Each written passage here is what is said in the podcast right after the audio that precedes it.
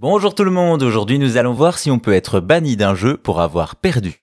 Vous le savez, les personnages de jeux vidéo ont cette faculté à posséder plusieurs vies et peuvent les épuiser à l'infini. Cependant, en décembre 2018, un jeu va apparaître sur Steam et tordre cette règle. Son nom c'est Russian Roulette One Life et déjà on se doute de ce qui va se passer. En effet, le titre est évocateur, il s'agit d'une simulation de roulette russe. Vous le savez, la roulette russe est ce jeu de hasard extrêmement dangereux puisque mortel. Les règles sont simples, on place une seule balle dans un revolver et on fait tourner le barillet pour qu'aucun des deux participants ne sache où celle-ci se trouve. Ensuite, tour à tour, chacun des deux joueurs retourne l'arme contre lui en priant pour que la balle ne sorte pas sur ce coup.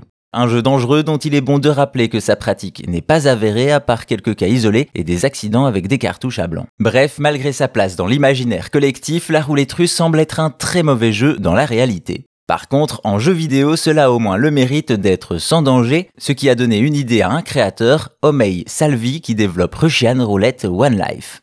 Bien sûr, on est loin du AAA et plutôt dans cet immense océan de petits jeux Steam au graphisme et gameplay très limités. Ainsi, dans le jeu, on se retrouve non loin d'une cabane au beau milieu d'un cimetière. Tout ça n'est pas un hasard, les tombes qui nous entourent sont celles des autres joueurs accompagnés de leur score. Dans la cabane, comme on s'y attend, un personnage en costume nous propose de jouer à la roulette russe, et mis à part se balader dans les environs ou discuter avec lui, il n'y a pas grand chose d'autre à faire. On a même l'opportunité de s'entraîner avec des balles à blanc, et c'est sans doute pour le mieux. En effet, si l'on joue avec de vraies balles et que l'on perd, notre personnage meurt. Certes, on pourra revenir dans le jeu, mais il nous sera désormais impossible de jouer à la roulette.